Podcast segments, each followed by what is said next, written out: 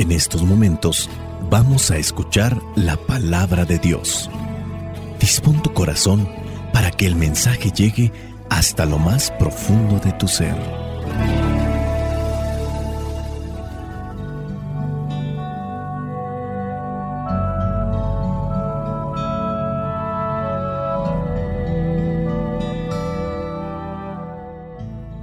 El Evangelio que la iglesia nos presenta para el día de hoy corresponde a Juan, capítulo 2, versículos del 13 al 25. Dice así, como ya se acercaba la fiesta de la Pascua de los judíos, Jesús fue a Jerusalén y encontró en el templo a los vendedores de novillos, ovejas y palomas, y a los que estaban sentados en los puestos donde se le cambiaba el dinero a la gente. Al verlo, Jesús tomó unas cuerdas, se hizo un látigo y los echó a todos del templo, junto con sus ovejas y sus novillos. A los que cambiaban dinero, les arrojó las monedas al suelo y les volcó las mesas. A los vendedores de palomas les dijo, saquen esto de aquí, no hagan un mercado de la casa de mi padre. Entonces sus discípulos se acordaron de la escritura que dice,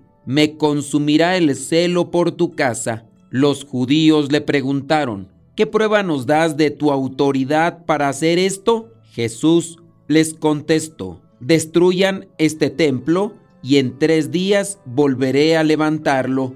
Los judíos le dijeron, 46 años se ha trabajado en la construcción de este templo y tú en tres días lo vas a levantar. Pero el templo al que Jesús se refería era su propio cuerpo. Por eso, cuando resucitó, sus discípulos se acordaron de esto que había dicho y creyeron en la escritura y en las palabras de Jesús. Mientras Jesús estaba en Jerusalén en la fiesta de la Pascua, muchos creyeron en él al ver las señales milagrosas que hacía, pero Jesús no confiaba en ellos, porque los conocía a todos. No necesitaba que nadie le dijera nada acerca de la gente, pues él mismo conocía el corazón del hombre. Palabra de Dios, te alabamos Señor. Señor Jesucristo, nuestro divino Salvador, gracias te damos por tu infinito amor te escuchamos en la palabra, te recibimos y adoramos en la Eucaristía, te servimos en los hermanos.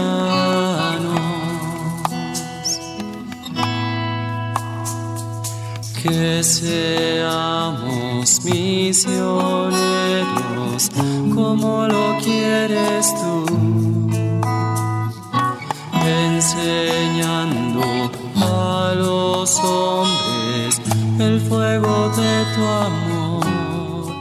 Oh Vámonos con los cinco puntos de reflexión para este evangelio. Un evangelio muy conocido, también muy fácilmente detectado cuando Jesús entra a este templo y saca a estos vendedores de animales y cambistas. Punto número uno, respetar lo sagrado. En este pasaje vemos a Jesucristo indignado y con justa razón por la profanación del templo, que debe ser un lugar sagrado, un lugar de adoración, un lugar de reverencia a Dios. Y eso también aplica para nosotros mismos. ¿Respetamos lo sagrado o somos de las personas que hemos colocado basura, los chicles debajo de las bancas o con nuestras actitudes no respetamos un lugar que es para la oración. Debemos de cuidar mucho nuestras actitudes para que los templos no se conviertan en salones de eventos sociales donde se hacen muchísimas cosas o se decoran de tal manera que se les olvida a algunos en dónde se encuentran y para qué es ese lugar. Llámese bailes, aunque sean para Dios. Pero hay cierto tipo de danzas y otras cosas que no tienen absolutamente nada que ver con lo religioso o con aquello que pudiera alimentar nuestra fe. Respetamos lo sagrado hablando de las fiestas patronales donde se convoca a grupos musicales seculares, se vende alcohol y se convierte el atrio como si fuera en una plaza del Palacio Municipal o en una plaza del jardín. Ya no hay distinción, pues. Hay que revisar muchos aspectos de la iglesia que quizá la mejor por querer llamar a la gente que no se acerca, se utilizan este tipo de recursos que se pueden encontrar en cualquier plaza de jardín o en cualquier plaza de zócalo o lugares cívicos como tal. Aquí encontramos a un Señor Jesús enojado. Su reacción nos recuerda entonces también la importancia de mantener la pureza y la integridad en los lugares de culto, de oración y nuestras propias vidas. Algo quizá muy ligero pero significativo, hablando de estos lugares de oración, donde estamos ya interactuando virtualmente utilizando tabletas o celulares para comunicarnos, desconectándonos de Dios para vivir conectados con otras personas de manera virtual. También ahí nosotros deberíamos de cuidar los lugares de culto. Puede ser que estemos esperando un mensaje sumamente importante o una llamada y tengamos que revisar porque hay una urgencia, pero no usar los dispositivos como forma de no adentrarse a un aburrimiento porque simplemente no sabemos orar con Dios o simplemente ya no podemos estar un rato sin estar mirando las notificaciones, los mensajes y las páginas donde hemos dejado publicado algo, un mensaje, una imagen, un video. Puede ser que también nos estén llegando esas notificaciones de otras personas que quieren que les contestemos, pero para no estar con esa tentación de quién será el que me mandó mensaje, pues mejor colocar el teléfono en modo avión, que es la forma en la que se bloquean las señales, si es que no se activan también desde ese modo, porque se podrían activar, pero sin necesidad de apagarlo, se enmudecen las señales que están llegando al celular. También eso tiene que ser un respeto por lo sagrado. Con este pasaje Jesús nos desafía a examinar nuestras actitudes y acciones para asegurarnos de que estén en línea con la voluntad de Dios. Jesucristo al expulsar a los mercaderes del templo demuestra un celo apasionado por la pureza y la reverencia en el lugar de adoración. Nos invita a reflexionar sobre nuestro propio compromiso con la santidad del espacio sagrado y la importancia de una relación auténtica con Dios. Con esto también podemos pasar al punto número dos, el celo por la casa de Dios. El celo aquí no se refiere a un mero enojo o furia como el de esa persona, esa pareja que tú dices que es muy celosa, enojona. Aquí el celo se refiere a un ardiente amor y dedicación por lo sagrado. No es un enojo. Jesús está comprometido a proteger la pureza del templo, a restaurar su propósito original como un lugar de oración y adoración. Esta expresión también puede tener una dimensión simbólica más amplia. Además de referirse al templo físico de Jerusalén, también puede aplicarse a la iglesia como el cuerpo de creyentes en Cristo purificar dentro de la iglesia actitudes, comportamientos y también personas que en ocasiones no están actuando bien, no están haciendo la voluntad de Dios, sino más bien haciendo caprichos. Y no hablamos de sacarlos, sino de purificar esas intenciones, ayudar a estas personas para que sus comportamientos vayan en la línea de la voluntad de Dios, no que se da el caso de ciertos ministros populares que queriendo hacer lo que ellos quieren y no lo que la iglesia pide y que a su vez es lo que Dios nos pide, se enojan, los han suspendido y algunos por ahí andan haciendo tremenda polvadera. Al final saliéndose de la propia iglesia y llevándose a muchas personas que no están edificadas en su fe, que no están bien cimentadas. Les dijeron que corrigieran vocabularios, expresiones, actitudes. Se hicieron los enojados, hicieron su berrinche. Y como tenían a mucha gente que les seguía en las redes sociales, se dieron su importancia, se presentaron victimizándose como si ellos fueran inocentes y después terminaron saliéndose. Y la gente que no está bien fundamentada en su fe o bien edificada en su fe, comienza a despotricar también en contra de la iglesia y a seguir a esas personas que ahora caminan por un camino totalmente desviado y llevando a la perdición a todos aquellos que le siguen. El celo por la casa de Dios entonces implica un compromiso apasionado por la pureza, también la unidad y el propósito espiritual de la comunidad de fe. Para nosotros como creyentes, el celo por la casa de Dios nos desafía a valorar y a proteger la pureza y la santidad en nuestra relación con Dios. Esto también dentro de las comunidades de fe. Nos llama a comprometernos activamente en lo que es adoración verdadera, en la búsqueda de la justicia y en un servicio que se pueda dar de manera amoroso a los demás, demostrando así nuestro amor y devoción por la casa de Dios en todas sus formas. Este momento y esta expresión que está en el versículo 17, me consumirá el celo por tu casa, nos desafía y nos compromete a examinar nuestra propia devoción y pasión por las cosas de Dios, por la casa de Dios, hablando del templo, y nos llama a buscar un culto genuino y un compromiso sincero con Dios en nuestras vidas diarias.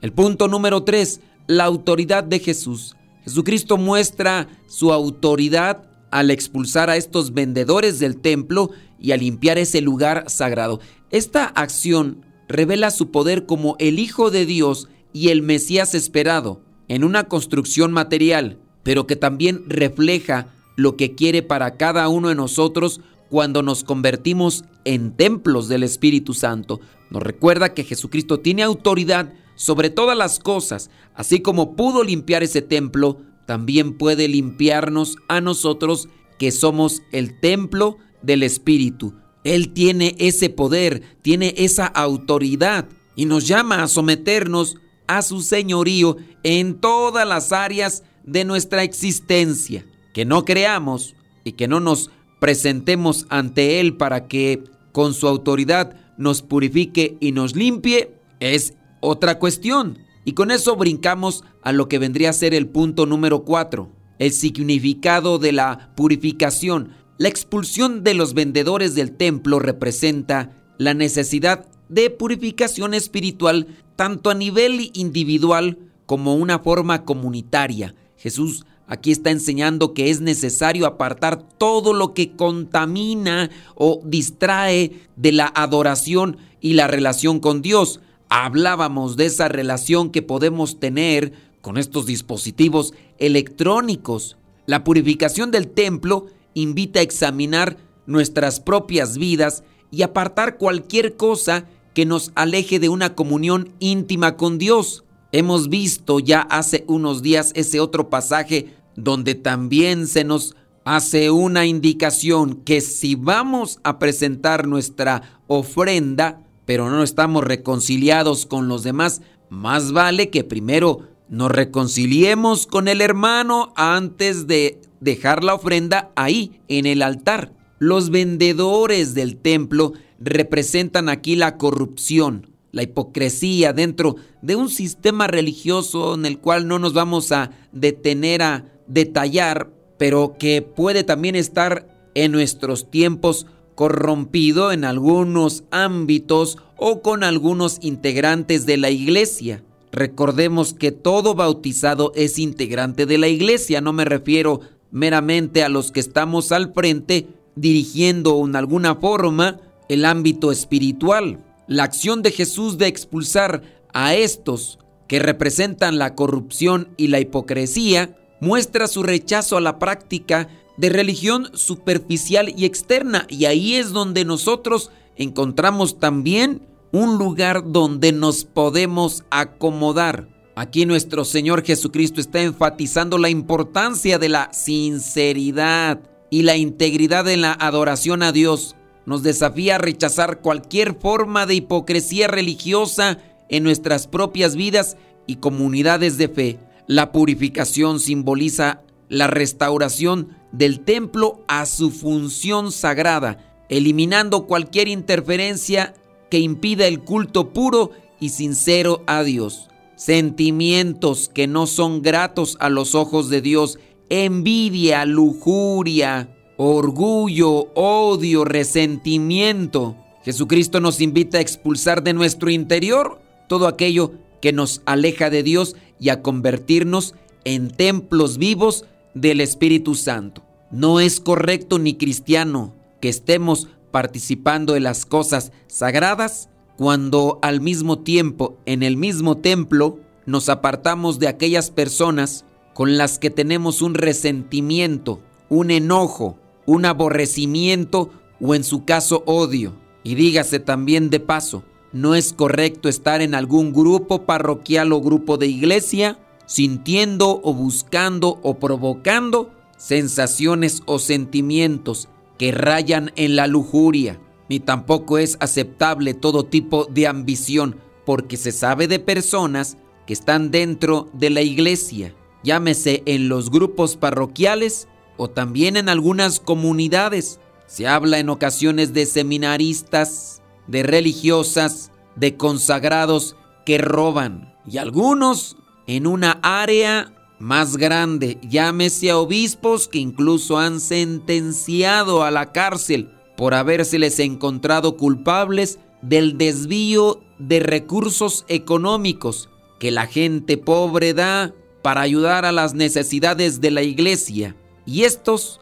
aprovechándose de esos dineros, se dieron una vida de reyes, una vida de lujos, engordando solamente el egoísmo. Y así, dígase también de aquellos consagrados, algunas religiosas y algunos religiosos, que han robado el dinero que pertenecía para los servicios de caridad y de evangelización para solamente darle gusto a su vanidad y darle rienda suelta a sus caprichos desordenados. De todo hay en la viña del Señor, diría doña Chenchita, y es que no estamos tan lejos de una realidad y de lo que aconteció con nuestro Señor Jesucristo. Basta que nos acordemos de Judas Iscariote, que era el encargado del dinero, pero que también le gustaba robarse lo que no era suyo. Punto número 5 y final. Sembrar y cultivar una fe profunda. En el versículo 23 y 24 dice que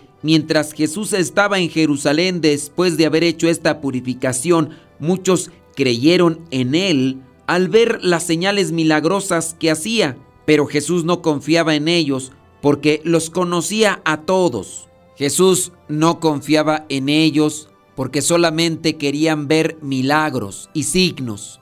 En lugar de reconocer la autoridad divina, buscaban solamente una señal para justificar su incredulidad. Esta actitud nos desafía a examinar nuestros propios corazones y a preguntarnos si estamos dispuestos a aceptar la autoridad del Señor Jesús en nuestras vidas o si buscamos también excusas para mantenernos en la incredulidad. Aquí el Señor Jesús advierte que la fe verdadera no debe basarse únicamente en prodigios, sino en una fe profunda que nace de aceptar su mensaje y su persona. La fe es un regalo de Dios que nace de nuestra relación con Él. Acerquémonos pues más a Dios para purificar nuestros pensamientos, nuestras palabras, en una forma así todo nuestro ser. Dejemos entrar a Dios con su palabra, su oración y con su gracia, que son los sacramentos, para que esa fe, después de que Dios la haya sembrado,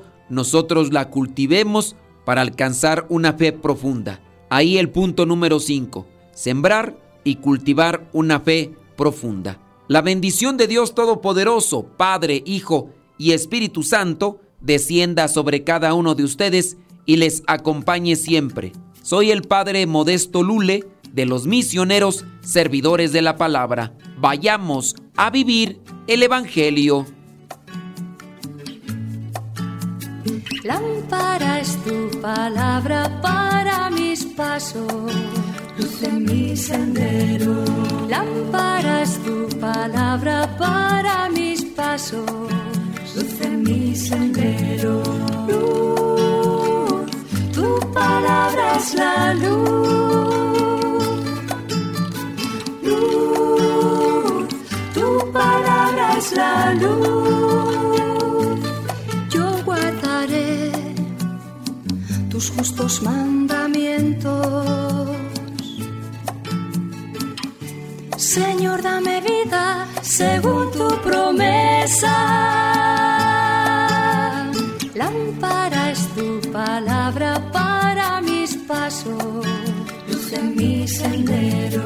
Lámpara tu palabra para mis pasos, luz en mi sendero. Tu palabra es la luz. Luz, tu palabra es la luz. Mi vida, Señor, está siempre en peligro. Señor, sal al camino e invítanos de nuevo a trabajar en tu viña. Señor, sal al camino e invítanos de nuevo a trabajar en tu viña. No importa a qué hora, no importa a qué precio, nuestra paga eres tú y tu reino.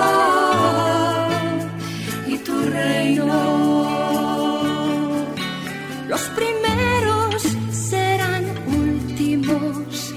últimos serán primeros. Señor, sal al camino e invítanos de nuevo a trabajar en tu viña. Señor, sal al camino. E invítanos de nuevo a trabajar en tu viña. No importa a qué hora, no importa qué precio nuestra paga